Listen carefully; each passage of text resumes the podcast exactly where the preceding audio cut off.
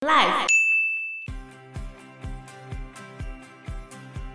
传说太阳神拉会每天日落从他的口中进去，然后隔天的时候再被他伸出来，我是拉屎拉出来。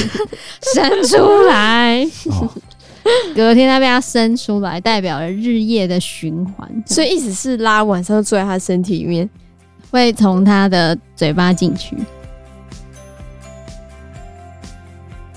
Hello，大家好，我是 Joe。我是方娜，我是 Anna，你们小时候有看过一部非常有名的动画叫做《游戏王》吗？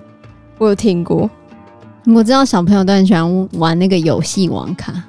对对对对，很喜欢收集。覆盖这张牌，结束这回合。我只记得这个，其他都不知道在干嘛。哎、那很热门哎、而且它把埃及的神话跟那个桌游完美的结合在一起哎、那所以玩了这套游戏，或者是看了这部卡通，可以更了解关于埃及的神吗？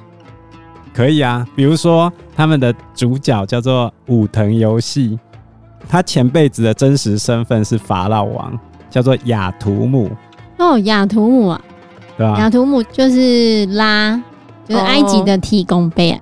所以你看哦，法老是太阳神的化身嘛，然后他的名字又叫做雅图姆，又是拉，所以代表他是一个至高的王权嘛。对啊，而且拉有很多的名字哎、因为太阳有分那个什么日出、日落，嗯，对对对对，所所以它在不同的形态就有不同的名字。这样子哦。对啊，然后他手中有三张神之卡嘛，所以他就握有了神的力量啊。 哦，我知道什么欧西里斯的什么东西的欧西里斯的天空龙、哦欧贝利斯克的巨神兵，还有太阳神的翼神龙，这几尊神里面，其实知名度跟重要性最低的是欧贝利斯克。对啊，欧贝利斯克是谁啊？因为欧贝利斯克本身是方尖塔的意思，方尖塔。就是那个用来祭祀太阳神拉的那个高塔。那它不是神啊，它只是塔。对对，它是那个尖塔。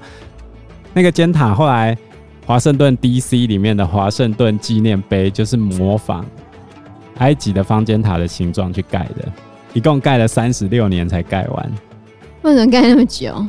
不就一个塔？不好盖啊，怎样不好盖？因为它的地基挖的蛮深的。它是目前世界最高的石质建筑，石头的啊、对吧？上面可以住人吗？它可以进去啊，真的哦、哎、它里面有电梯，这么潮？它的高度有一百六十九公尺，然后可以到一百五十二公尺的地方去观光，五十几层楼高就对了。对吧、那那应该个超高的吧？华盛顿纪念碑就在白宫的南边，我离白宫蛮近的。它其实就是一个王权的象征，跟神权的象征嘛。那美国觉得我最神嘛，所以它可能就是用这样的一个概念去设计它的形状。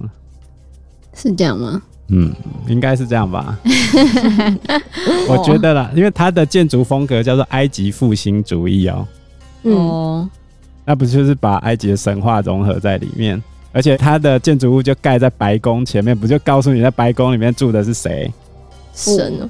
美国总统就是拉太阳神，好 不好？现是这代样吗呃法老，好不好？本来的啊现代法 老了，欧贝宫。啊，其实埃及的神话非常非常的复杂。后来罗马人征服埃及之后，把希腊、罗马跟各地的神话糅合在一起，变成罗马自己的神话。其实它是每征服一个地方，就把人家的神搬成自己的，然后再把它改写。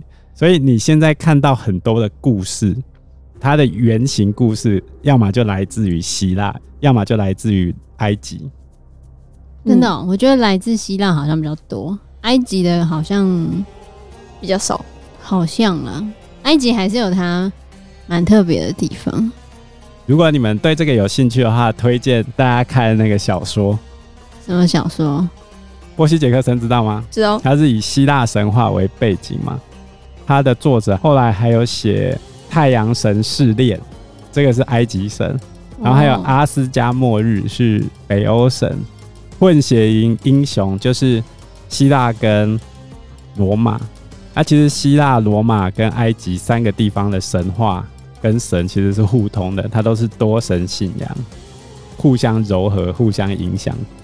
所以你现在去看到很多罗马神，其实都有掺杂埃及神的影子在里面。罗马神的性格是用嗯埃及神的性格加进去的，真的哦、他在混血英雄里面都有写。反正这些神很复杂，就贼如果你认为希腊的神话出场的人物超多，故事超级曲折，神都在那边乱搞，埃及也差不多。埃及也是差不多的，对啊，北欧其实也差不多。可是北欧神的主要神明比较少，奥丁还有索尔，索尔、洛基，大家最熟就这三尊，其他好像就相对不熟悉。然后希腊神里面就三主神嘛。宙斯、黑帝斯跟波塞顿。除了三主神之外，还有一大堆的自然神。那埃及也不遑多让，而且埃及神更难认。为什么更难认？因为他们有画在壁画上面，但他们的身体都长一样，就只有头那边长不一样。形状不一样而已。对头戴的饰品不一样，对，可能有时候可能脸都长一样，是可哦，能这样比较方便画吧。 对啊，大规模印刷那他们那些壁画开始在哪里发现的？坟墓里面啊，哦，因为埃及他们有做木乃伊的传统，还有神殿呢、神殿里面，然啊后为了引导墓室里面的人复活，他会把生前做的事情跟那些神明都会刻画在壁画上来引导你完成这个死而复生之旅。就留下了很多的考古证据，可以告诉我们当时候发生了什么事情。然后到拿破仑时期的罗塞塔石碑破解之后，我们就知我们就能读得懂古埃及文，所以我们现在就可以去阅读他们的神话。好，所以我们今天这一集就是要来讲人物关系复杂程度跟情节刺激程度都和希腊神话不相上下的埃及神。而且这也是我们的一个听众。听众希望我们讲的，对不对？对啊，那它会比印度还要复杂吗？印度哦，差不多，差不多。可是哦因为我们印度主要就讲也是讲三主神的故事，可是埃及他们有九柱神，所以可能就更多了。神的出场顺序蛮多的，但我觉得比较曲折离奇的会在他的第四代。因为埃及的神出场的人数非常多，所以我们会把整个焦点集中在创世神话跟大家比较耳熟能详的几尊神明，比如说欧西里斯、伊西斯、赛特，赛特跟荷鲁斯，我们会把焦点集中在这边。在开始之前，我们要先加注警语，因为在埃及神跟希腊神的系统里面，神都是具有七情六欲的，而且因为没有任何东西可以去约束他们的情况之下，所以他们的行为是不受到任何道德跟法律的规范。对，而且你会觉得跟现在的那种伦理道德观念有一些是不太符合的啦。可是神话就这样写的，原来如此，对，十八禁警告，也没有好全部十八禁啊，就有一些比较儿童不宜。到那边的时候，我们会特别特加别注警语。对特别加注警语。 好，所以这样子是神生神的意思吗？对啊，而且他们通常都会兄妹结婚，其实，在埃及的法老系统里面，就是受这个神话影响，为了保持法老系统的血缘稳定，都是神的血，所以他们都是近亲通婚。后来到王朝末期的时候，一直生出畸形儿，比如说很有名的法老叫图坦卡门王，他的木乃伊被发现的时候，后来有把他整个人重建回来，他的身体是有缺陷的。所以它也是畸形儿。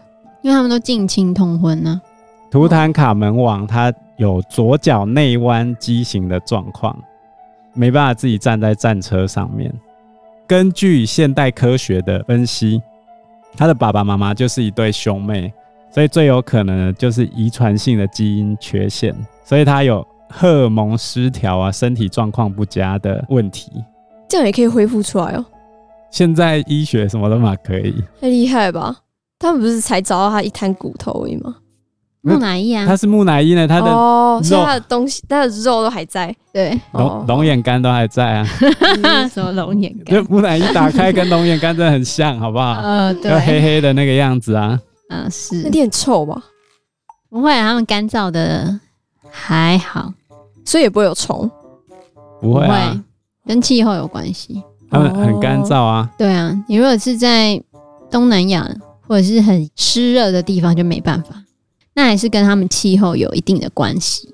而且图坦卡门王他挖到的墓室里面有一百三十几只拐杖啊，可见他是没办法正常行走的，一百多只是怎样？ 每天要用不同都是的，他的吗？都他的啊，不同的 style 这样吗？ 有可能在变成他的时尚的装备。不过他也没活多久就死掉了。有一个说法是因为这些先天的畸形缺陷，让埃及慢慢的衰落下去，因为他的法老并没有办法正常嘛。 嗯所以这个法老制度现在还是在埃及普遍的吗？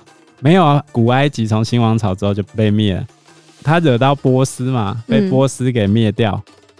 知道埃及艳后吗？嗯，就是后来跟那个凯撒结婚的那个埃及艳后，她那个叫做托勒密王朝，就是后来亚历山大东征的时候，他有先征服埃及嘛，然后他的其中一个部下叫托勒密，亚历山大死之后，他的王朝分崩离析嘛。那后来托勒密将军就在埃及这边建立了他自己的王朝，克利奥佩托拉，也就是埃及艳后，就是他的后代。所以这一支的血统已经跟旧的那种法老的太阳神的那个血统已经不一样了。现在的埃及人是信伊斯兰教，旧的那个已经完全没了。是哦。嗯，那现在有人还知道怎么包木乃伊吗？当然没有啊，所以那个技术也没有流传下来，就这样断掉了。对吧、连文字都断掉。你很想包成木乃伊是吗？ 没有，我只是很好奇，就是那到底要怎么进行而已。我们现在的技术就是泡福马林啊，比如说蒋中正就是福马林里面了，它到现在都还没坏掉。如果你有兴趣的话，可以打开来所以他脸什么的都还在 哦。好好的啊，嗯，为什么不让他死？ 就是他已经死了啊，入好土好的变成灰。入土为安是吧？对，原来如此。好，那我们就从埃及的创世神话开始喽。埃及神话中的最高神就是拉，他就是太阳神，也是他们的创世之神，是埃及所有神奇的源头。那他是怎么出现的呢？据说他就是自己出现的，自我创生的。嗯，一开始大地也是水啦，然后有一个说法是从荷花里面出生的，另外一个说法就是他在水中出现一颗蛋，然后拉就从里面出生的，就跟那个印度神有点像，蛋里面生出来。然后它有非常多的名字，因为它是太阳神的关系嘛，嗯，所所以以太阳有很多个状态。在清晨的时候，它就叫阿顿，就刚伸出地平线。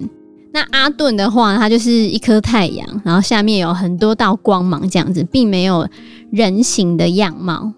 还有另外一个名字叫阿图姆，就刚刚讲那个雅图姆雅图姆武藤游戏，的前世，对，那他就是夕阳的时候，他哦是夕阳时候的太阳神。嗯那他的形象就是一个普通的男子的样貌，就不像刚刚阿顿，阿顿就是没有人形的，那他就是一个普通男子的样貌。有时候会戴着上下埃及的那个皇冠，然后还有另外一个是阿蒙，其实阿蒙原本是某一个地方的地方神，但是因为在中王国时期，埃及有古王国、中王国、新王国嘛，在中王国时期，因为它底比斯这个地方的兴起，所以让阿蒙的地位提升。那他们通常地位提升之后，他们就会把那个地方神跟拉结合在一起，嗯，就会变成哦，所以其实他也是最高的神这样子。所以就是一个扩张的过程啊。比如说，我现在征服你，我的主神就比你的主神要高一头。然后，如果那个地方变厉害了，那代表他拜的那尊神应该蛮屌了，我们就把它纳入我们的体系。而且后面像荷鲁斯，他后面也变成众神之主嘛。然后，所以有时候荷鲁斯也会跟拉合在一起，就变成是最高的神。好，反正嗯他们就很随性，就是你只要征服了哪个地方，然后他的神的地位提高了之后，他们就会把他跟太阳神拉合在一起。所以拉有很多的名字，拉的代表的形象就是头上有一个金色的圆盘，拉的脸就是老鹰或者是准的脸，就是一个鸟人的感觉。对不对？ 就是埃及他们的神有几种不同的形象，第一种就是人兽合一嘛，嗯然后再来第二种就是人，然后再来第三种是动物，啊，就这三种形象。后来拉他有生了两个孩子，对于这两个孩子的出生的方式呢，有几种说法。有一个说法呢是咳嗽咳出来的，嗯咳嗽咳出了舒跟奈弗努特这一对兄妹。舒就是风神跟空气之子，舒在埃及文里面代表了干燥的意思，然后它也有秩序的意思。另外，奈弗努特就是他的女儿。奈弗努特的意思是湿气，所以他也被称为是雨神或者是湿气之神这样子。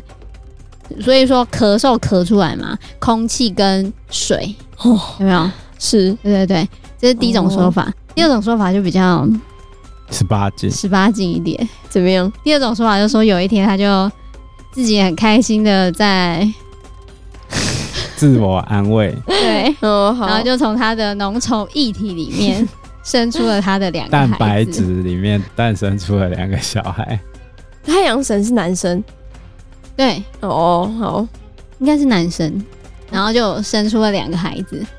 然后有另外一个说法是用尿液，嗯，反正就有点奇怪，各不是说口各不是话口水就是尿，就是它的哦蛋白质。埃及神的性别是比较固定的，虽然他们男男跟男女或女女是 OK 的，但是他们的性别是固定的。如果你要讲性别不固定的话，就是北欧神里面最有名的就是洛基，他的性别是流动的，是哦，他可以变成男生，也可以变成女生，随时变性，他爽是什么就是什么。哇塞，所以才是恶作剧之神了。埃及神就比较固定一点，那哦像空气之神舒，他就是男生嘛，然后奈弗努特就是女生。舒的头上会插那个鸵鸟羽毛，所以你可以看到埃及一定看得到鸵鸟，对不对？所以他嗯才会插那个鸵鸟羽毛在那边。哦，然后奈弗努特他的脸就是狮子的样子，狮头人身，头上会顶着一颗太阳这样。顶着一颗太阳，太阳的两侧有有蛇这样蛇的标记一般来说是用来当做王室的头部装饰物，是王权的重要象征，同时也是下埃及跟法老的保护神。举例来说，人面狮身像，它的那个头上那个就是蛇的标志，真的啊，是吗对对，人面狮身像，现在都已经看不出来啊风风化化，还是看得出来啊。哦他会问你那个问题嘛？他问什么问题？早上四只脚，中午两只脚，晚上三只脚啊。就是一个人呢、 答错他就吃你，他会问你各种问题啊。是这样哦。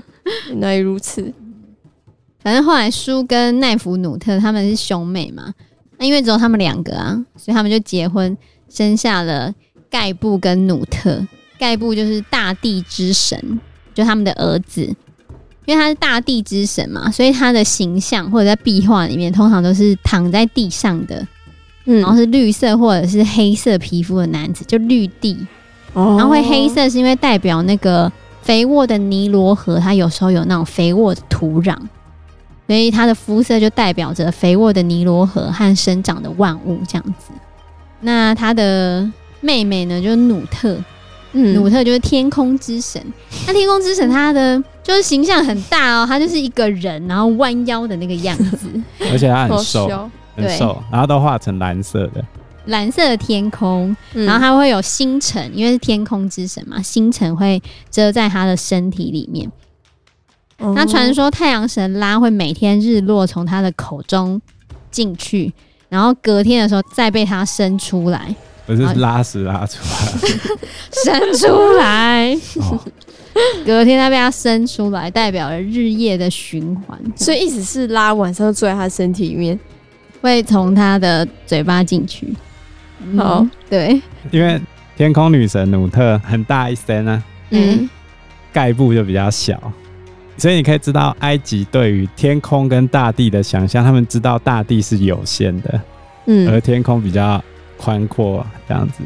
对啊，反正然后那个埃及的壁画很有趣，就努特跟盖布的爸爸叔常常会被画在他们的中间，就把他们两个分开，因为据说他们感情太好了，整天都忙着生小孩，大地跟天空吗？对，反正就感情太好了，对兄妹感情太好了，对，然后所以哦叔就会被画在他们中间来分开他们，这就是他们近亲通婚的一个来源了、啊，因为他们故事就可以接受这件事情嘛，所以后来他们也才会有那种近亲通婚的传统。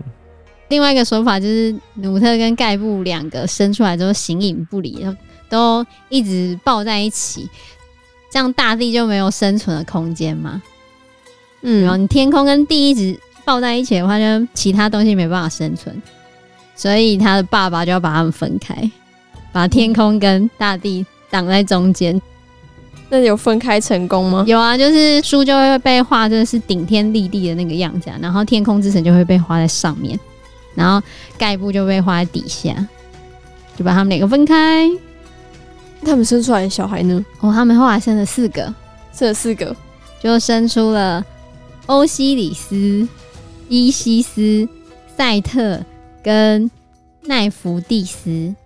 我用希腊神话来做对照，这一段发生在希腊神话的哪一个阶段？就是天空之神乌拉诺斯跟大地女神盖亚生了十二位泰坦巨神，六男六女嘛，然后还有三个独眼巨人跟三个白臂巨人，然后后来乌拉诺斯把独眼巨人跟白臂巨人打落到地底，所以盖亚女神很伤心啊。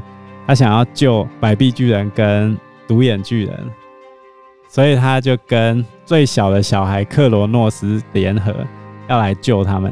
趁着乌拉诺斯跟盖亚正在发生生小孩的时候，哦， 用镰刀把他爸爸的那个生殖器砍下，砍下来，丢到海里面。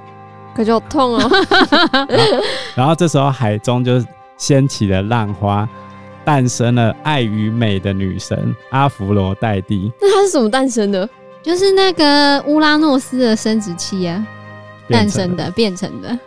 嗯，好，哎很天有趣啊吧？这是希腊的，嗯，所以你看这个对照，埃及是书把两边撑开来分开嘛，你们两个不要再继续了。然后克罗诺斯干脆直接把他把 切砍开来掉、割掉，就好了。